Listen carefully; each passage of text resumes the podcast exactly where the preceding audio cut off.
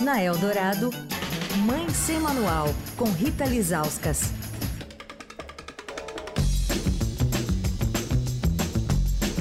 Rita Lizauskas com a gente todas as quartas-feiras, ao vivo aqui no programa. Tudo bem, Rita? Oi, Emanuel, Leandro, olá, ouvintes. Oi, Rita. Dia bem difícil de novo, né, Mané? Pois é, na semana passada a gente já comentou aqui, você é, abordou de maneira brilhante né, tudo que tinha ocorrido na escola aqui em São Paulo, na Zona Sul, naquele ataque. Eu não imaginava que uma semana depois você estaria aqui de volta para falar.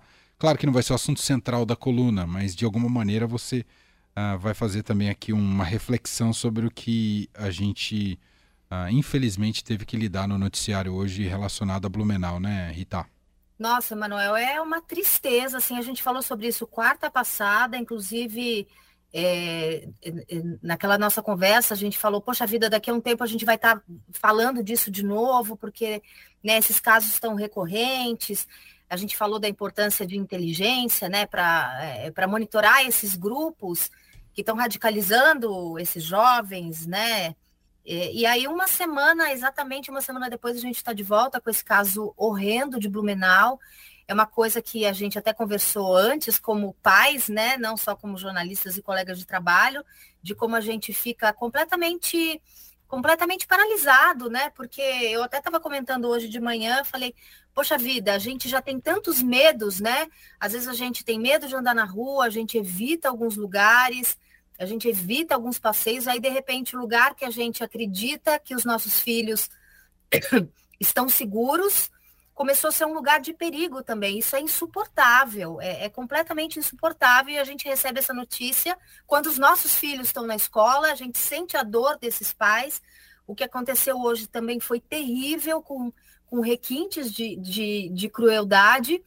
E, e, eu achei muito legal você ter destacado isso na abertura é, do fim de tarde, né? Dessa, desse posicionamento editorial do, do, do Estadão, né, de não publicar foto, não publicar vídeo, não publicar nome do, do autor do ataque, né, mesmo sendo maior de idade, né, é, um, é uma opção editorial, porque esses especialistas, né, esses estudiosos em comunicação e violência têm alertado, né, do efeito contágio, do estímulo que esse tipo de violência causa é, é, em, em outros casos de violência, né, como eles querem ser reconhecidos como eles querem que esses casos sejam troféus e a gente não pode dar esses troféus para essas pessoas. A gente precisa é, se solidarizar com a, com, a, com a família das vítimas, dizer que a gente não consegue nem mensurar o que eles estão sentindo, né? Porque é uma brutalidade, é muito cruel, mas a gente precisa é, debater a escola, a gente precisa debater violência,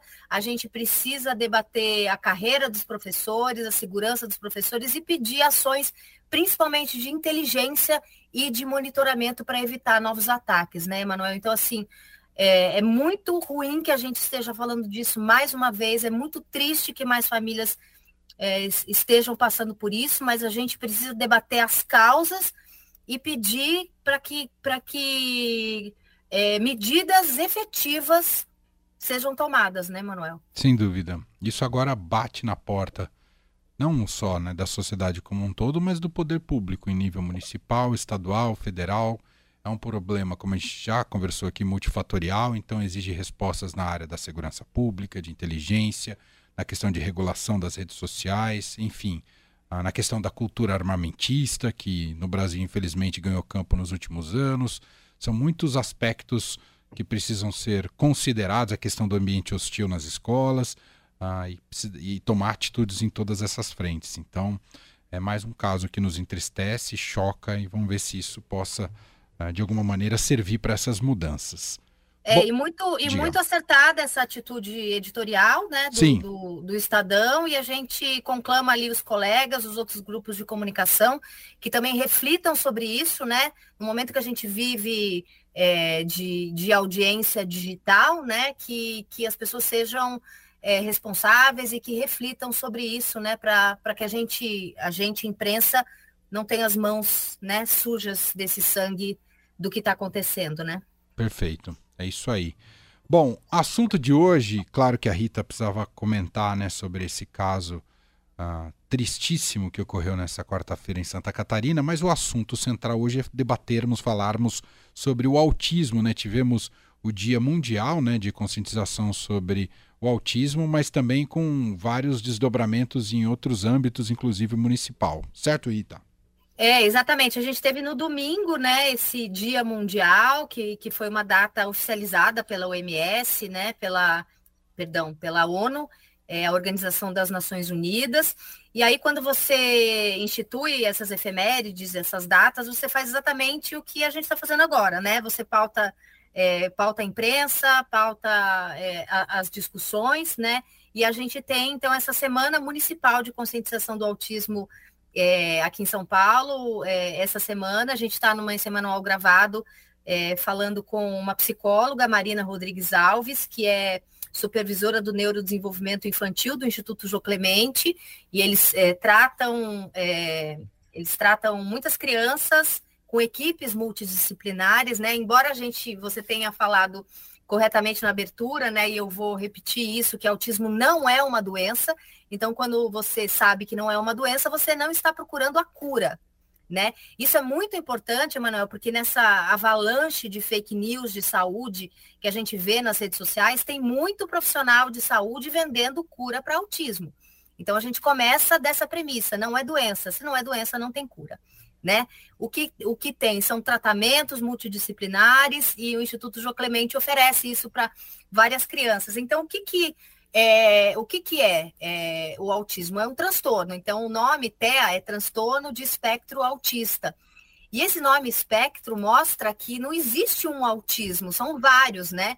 Então, assim, é uma condição clínica complexa, né? Então, você tem é, crianças é, que são autistas que têm ali é, uma dificuldade de fala leve, tem outras crianças, por exemplo, que não falam né? Então você tem um espectro porque cada criança é uma criança, cada condição é uma condição, né? Então quando essas crianças são diagnosticadas com autismo e ela tem, elas têm questões de fala, elas vão para fonoaudióloga. Elas passam é, muitas crianças autistas elas têm é, um transtorno sensorial muito forte, então elas têm questões com barulho, às vezes com textura de alimentos, às vezes com textura de roupas, né? Aquela criança que às vezes não suporta algumas roupas que tem etiqueta, por exemplo, né? Ou que tem zíper, ou que tem alguma coisa incomodando, porque elas têm essa, essa coisa da, da, da sensorialidade muito é, exacerbada, elas sentem demais, né? Então, quando ela tem uma criança que tem essa coisa sensorial muito exacerbada, ela, ela vai o quê? Ela passa com a terapeuta, é, com a terapeuta ocupacional, passa com o neurologista, então são vários autismos, né? E, e, eu vejo assim muito em grupos de mães que eu participo, em discussões de, de pessoas falando: caramba, será que existe um aumento de pessoas autistas, de diagnósticos autistas, né? O que está acontecendo? O que acontece é que muita gente passou a vida, muitas vezes, sem diagnóstico, né? Passou ali a vida sentindo é, uma dificuldade maior de se socializar, uma dificuldade maior nesses ambientes muito barulhentos e nunca tiveram um diagnóstico, né? E hoje que como você discute esse assunto, como você tem essas equipes multidisciplinares atentas, os pediatras mais atentos, quando você tem isso, você tem mais diagnóstico, né? Então, por exemplo, tem uma, tem uma pesquisa do CDC, que é o Center of Disease Control and Prevention dos Estados Unidos, que mostra que uma a cada 36 crianças, uma em 36 de 8 anos lá nos Estados Unidos, já são diagnosticadas com transtorno de espectro autista. E esse aumento é um aumento de 22% em relação ao estudo anterior que eles fizeram um ano antes. Daí você fala, é uma epidemia? O que está acontecendo? Não, o diagnóstico está é, tá sendo mais é, bem feito. Então, muitas vezes, pessoas que passaram a vida sem ter um diagnóstico, você já consegue fazer o diagnóstico é, de crianças, né? E aí as pessoas, é, muitas vezes, eu até perguntei para a Marina, né? É, é, para a Marina do Instituto João Clemente, para a psicóloga que atende muito de perto essas, essas crianças com, com, com autismo, o que, que os pais têm que observar? Né? Porque assim, é, o diagnóstico precoce é muito importante, mesmo não sendo doença, mesmo sendo transtorno, para você começar logo essas terapias, né? Uhum. E as terapias não têm o objetivo de curar, porque não é uma doença, mas tem o objetivo de fazer com, essas, é, com que essas crianças consigam conviver melhor, né? Então, é, quanto mais cedo isso é possível, esse diagnóstico é possível, mais cedo você consegue começar com as terapias, né?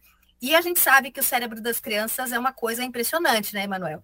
Você ensina línguas diferentes, se cada um fala uma língua diferente do lado de uma criança, ela aprende todas, né? Então, a neuroplasticidade das crianças é uma coisa muito, é, muito incrível, né? Então, quanto antes você começa as terapias, antes você, é, é, quanto antes você tem o diagnóstico, antes você começa as terapias. E eles fizeram uma, um, uma listinha de orientação do que, que os pais, os professores de escolas, os responsáveis têm que observar nas crianças, né? Para que é, para que eles procurem o médico o mais rápido possível, né? Então, por exemplo, essa coisa do contato visual, é, é a criança ela não olha para você quando ela é chamada pelo nome ou quando você está amamentando, quando eles são bem bebezinhos, eles não, não fazem aquele contato visual que na amamentação é uma coisa muito comum, né? Sim. É, são crianças que é, não interagem muito com outras pessoas, com, com, com, sorrisos, assim, por exemplo, né? Aquela coisa de você sorrir, a, criança sorrir de volta. Eles, é, um outro sinal que os pais e os professores têm que ficar atentos é, é são bebês que não fazem aquele jogo de imitação, né?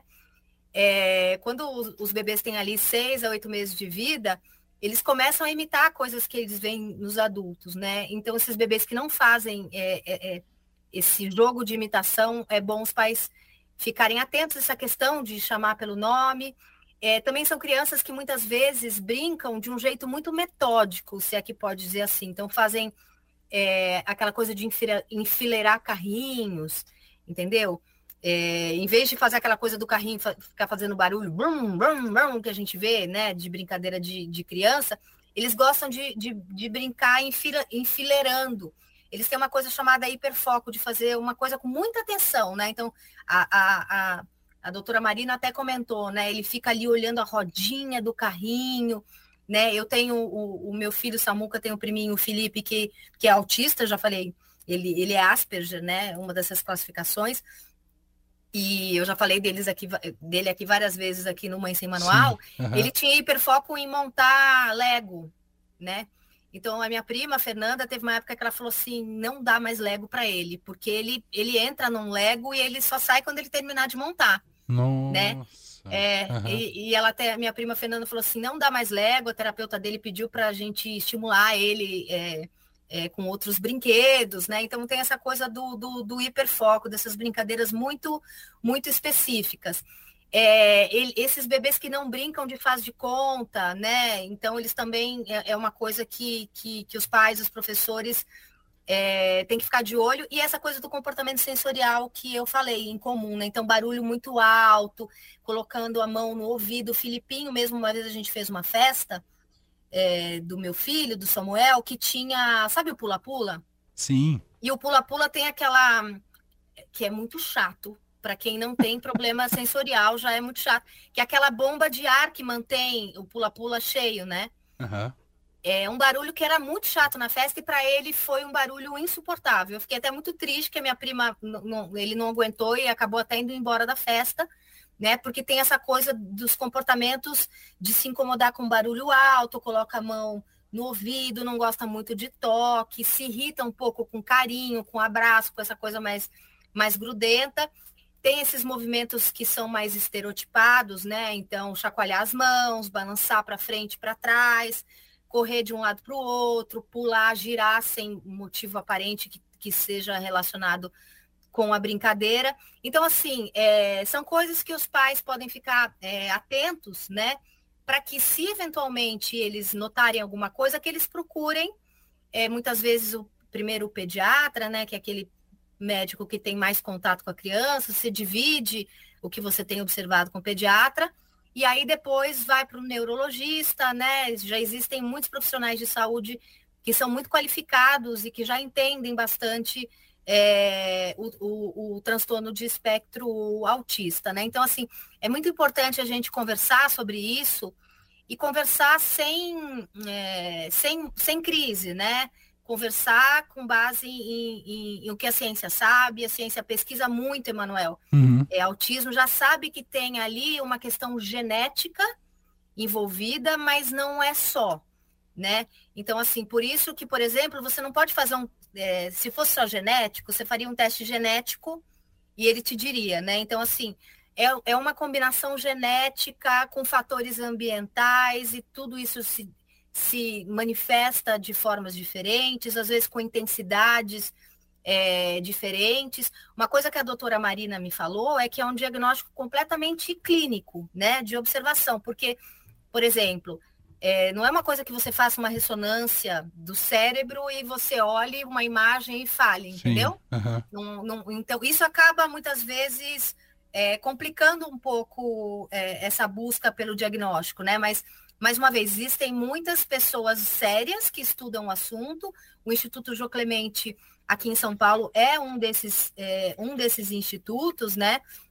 É uma organização da sociedade civil é, que, que oferece é, assistência é, médica para crianças. Então, assim, se você é, notou alguma coisa diferente no seu filho pequeno, procure esses, esses, esses locais que são especialistas nesse assunto, né? Porque tem muita gente nas redes sociais vendendo livro, vendendo tratamento, coisas muito agressivas para curar uma coisa que não tem cura porque não é doença. Então é muito importante essas datas, essas, essas efemérides, como essa semana mundial, é, como o Dia Mundial e a semana de conscientização do autismo, para a gente conversar com os pais e com as mães sobre esse assunto. Perfeito. Muito bem. É isso. Ah, tem que falar, Leandro. Não, só queria lembrar que essa conversa da Rita Lizauskas com a psicóloga Marina Rodrigues Alves, que você vem ouvindo ao longo da programação da Eldorado no boletim do Mãe Sem Manual esta semana, também está disponível no nosso site, radioeldorado.com.br, e na versão podcast do Mãe Sem Manual. Você encontra aí em qualquer agregador de podcasts ou serviço de streaming de áudio. Perfeito. Leandro é. voltou afiadíssimo, tá dando prontíssimo, é isso, é tá descansado, né? Tá descansado. Tá descansado, muito bom. Rita Lizauskas volta com a gente semana que vem ao vivo aqui no fim de tarde, tá todo dia na nossa programação. Beijo, Rita. Boa Páscoa para vocês. Beijo. Valeu.